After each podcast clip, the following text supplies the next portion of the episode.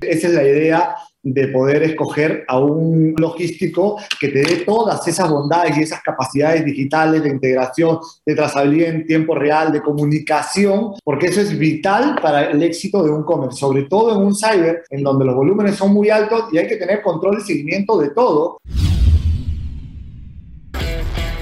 Bienvenidos a E-Commerce Top Voices, el podcast de entrevistas a las mentes más estratégicas del marketing digital y negocios en Internet. Has llegado al lugar correcto para encontrar toneladas de inspiración y consejos para hacer crecer tu negocio e-commerce.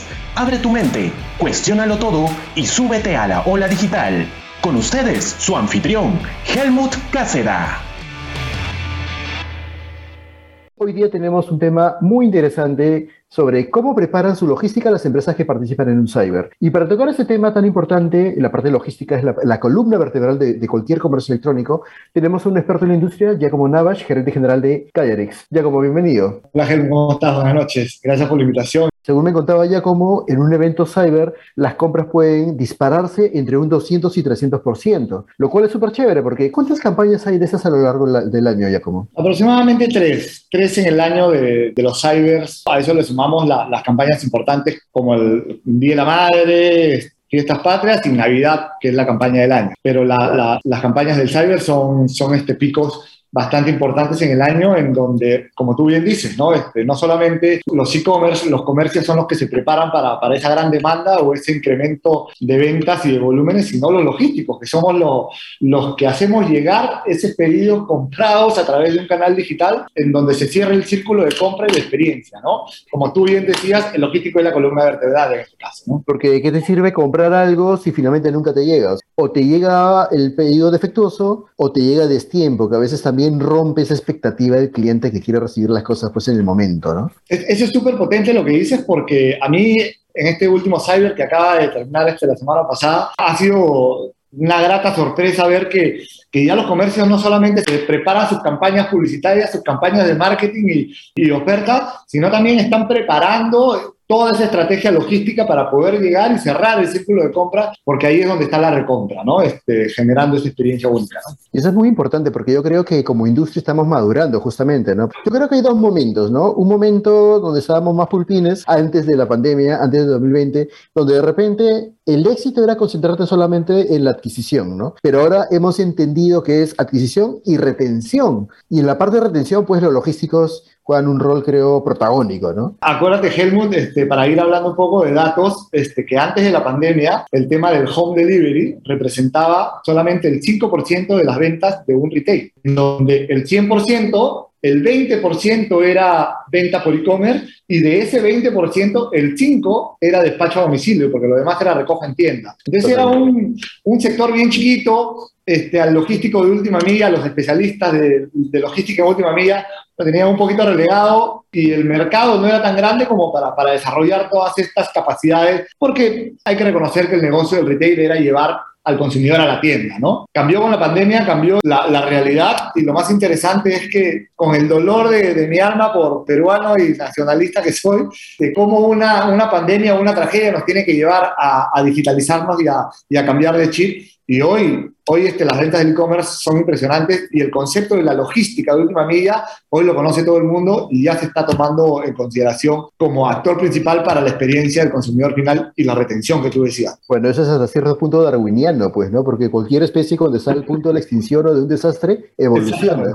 Así que pues ni modo, nos tenía que caer una pandemia y fin del mundo para digitalizarnos y bueno, volvernos más sensibles con el consumidor sobre todo, pues, ¿no? Eso es bueno. ¿Y cómo crees, ya como, ya yendo un poco al, al, tema central del, de la entrevista, cómo crees que ha ido este cyber pasado y bueno, el que viene también, a pesar de la coyuntura política? Mira, en verdad nos estamos planificando y preparando para un cyber muy, pero muy conservador tanto comercio como, como los logísticos, un cyber muy conservador, sin embargo, gratamente sorprendido con un cyber bueno. Ha sido realmente un buen cyber con volúmenes no esperados, porque proyectábamos un crecimiento de 2x y hemos tenido entre 3 y 4x para, de crecimiento de cyber. No sé si, si sea la última compra realizada o, qué será, pero en verdad que el cyber ha estado bastante bueno, ha habido bastante respuesta de los consumidores, pero sobre todo ha sido bastante buena las ofertas que han hecho los comercios. Entonces se han preocupado en una oferta solamente económica, sino en, de experiencia y de lo que el consumidor está buscando y esperando para ciertas temporadas y se nota que estamos, estamos utilizando mejor la data, estamos utilizando mejor las tendencias, estamos utilizando mejor la necesidad del consumidor y no dar ofertas por ofertas, ¿no? Está bastante bueno. Eso es muy importante, ¿no? Porque hasta cierto punto, hasta cierta época,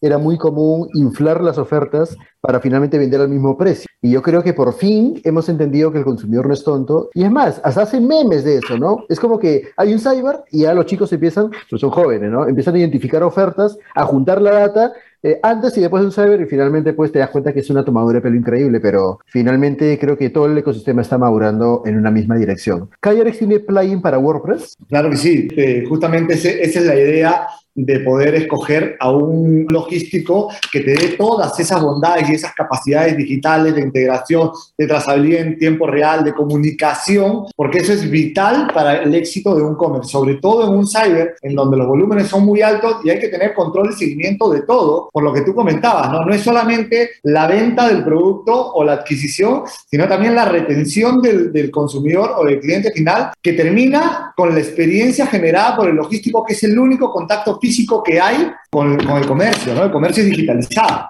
Nosotros pasamos a ser, como yo siempre digo, los embajadores de la marca y somos tan importantes para ese, ese cierre de la experiencia y la integración en comunicación y de información en estatus es vital para la experiencia que, que, le podamos generar a ese consumidor final. Sí, totalmente. Y ahora, hablando un poco de provincia, ¿no? Porque creo que ese tema de usar inteligencia artificial, de usar seguimiento de estatus, ya eso, eso lo hemos entendido en Lima, ¿no? Pero cuando vamos a provincia es otro cuento. Entonces, ¿cómo es la recepción de ventas online en provincia? Cuéntanos. En este último cyber está bastante bueno también y nuevamente vemos una madurez increíble en el sector, una madurez increíble en el canal, en donde ya, ya no vamos a provincias y la gente te pide que le expliques qué es un e-commerce o cómo se hace o, cómo se trabaja. Hoy ya la gente sabe, hoy ya la gente compra digitalmente, hoy ya, de acuerdo a las capacidades logísticas que hemos implementado, por ejemplo, Cayaris ha implementado estas operaciones logísticas a nivel nacional, no solamente desde Lima, abasteciendo la logística a nivel nacional, sino logística local local. Entonces, con esas capacidades logísticas locales, los e-commerce pueden desarrollar sus negocios de manera local. Y eso es buenísimo porque no tienen que mandarlo a Lima para poder despacharlo desde Lima y ofrecerlos a, sus clientes, sino ya tenemos capacidades logísticas en las provincias y le damos la bondad y la facilidad al comercio de provincia en desarrollarse en su localidad y vender desde su localidad a todo el Perú. En algún momento tuvimos esta conversación con gente de, de fuera y justo decían eso, ¿no? Que el día que Perú instale centros de distribución logística en provincias, el e-commerce realmente se va a disparar, ¿no? Entonces creo que, que, por ahí estamos alineados. En Estados Unidos existe una terminología llamada fulfillment, como que una que otra empresa lo tenía, ¿no? Pero yo creo que el consumidor mismo ya nos está exigiendo eso, ¿no? Entonces, ¿cómo ves tú la madurez de lo logístico con relación al fulfillment?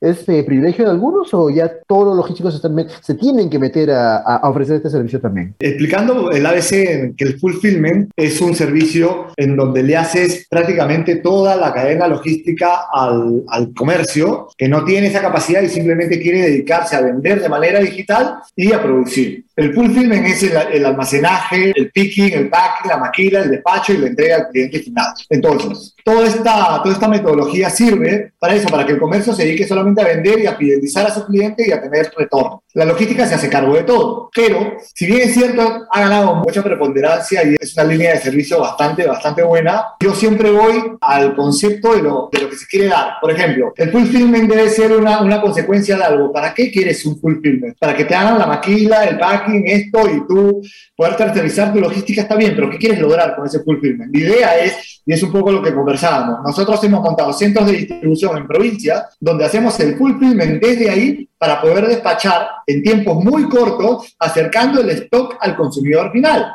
¿Qué es lo que queremos lograr? Entregas inmediatas, entregas muy rápidas en tiempos muy cortos. Eso involucra un fulfillment, pero el principio no es hacer un fulfillment porque lo quiero hacer y quiero ser un logístico que hace fulfillment. No, el fin es el resultado o la ventaja competitiva que tú le quieras generar a tu cliente, que entregas rápidas, acercar el stock al consumidor, estar más cerca del consumidor, poder tener un stock controlado y centralizado y focalizado mercado, a una determinada área de acuerdo a la data, y para eso tiene varias soluciones. Una es el fulfillment, pero con un fin determinado, ¿no? Ya un poco nos has hablado sobre las modalidades, no solamente de fulfillment, ¿qué otras modalidades hay aparte de fulfillment que pudiera tener pues un emprendedor? De repente se está yendo muy al macro y de repente necesita algo un poco menos sofisticado, ¿no? Exacto. Este, por ejemplo, el fulfillment es ya, digamos, a grandes escalas. Podemos hablar también de un dark store, que son este, las tiendas oscuras o estos almacenes urbanos que también están de manera local ubicados estratégicamente en distritos o, en barrios, como se dice, para poder también acercar el, stock al consumidor final y tener entregas muy rápidas. Otras soluciones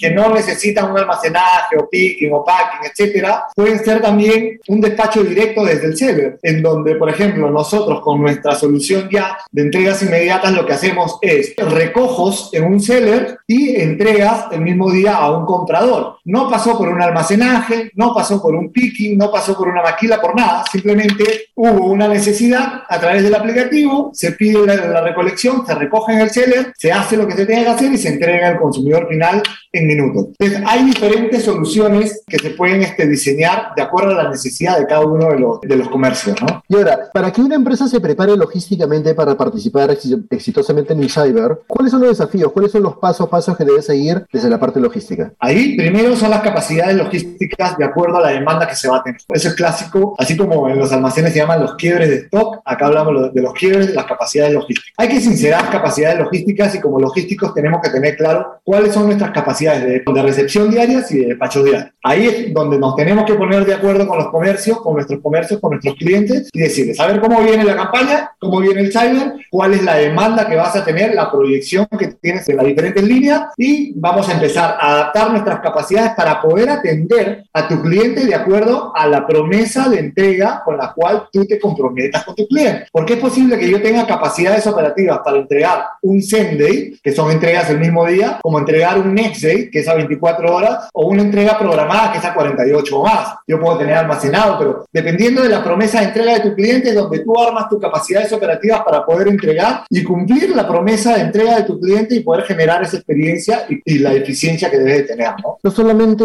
es que hay un cyber y así como el resto tiene éxito, tú también vas a tener una catarata, un aluvión de pedidos, ¿no? Esto supongo que va de cara también a cuánto más o menos has, pensado en invertir en tu campaña como para generar ese tráfico y en base a eso tú estimas más o menos cuántas ventas podrías tener y por lo tanto cuánto despacho, ¿no es cierto? Exactamente. Ahí lo que tú has dicho es exactamente lo que se hace porque inclusive las reuniones, con, por ejemplo, con, empresas como el retail, hablamos con la gente de marketing, que son los que hacen la campaña publicitaria para la promesa de lo que va a captar y de lo que se han comprometido comercialmente a vender. Esa es una parte que tú lo has explicado perfectamente. La otra parte, desde el punto de vista logístico y los que manejamos tecnología, con la experiencia que tenemos, no tenemos un cyber en la historia, tenemos muchos cyber en la historia y con la tecnología tenemos data de diferentes cyber y podemos generar escenarios futuros y simular diferentes escenarios para poder proyectar las capacidades operativas que debemos de tener de acuerdo a lo que ya sabemos que normalmente venden nuestros clientes y información de la coyuntura, ¿no? Con las dos información se logra un escenario perfecto para, para tener capacidades más o menos bien proyectadas y no tener esas, esas rupturas de, de capacidades operativas que se tuvieron en su momento, ¿no?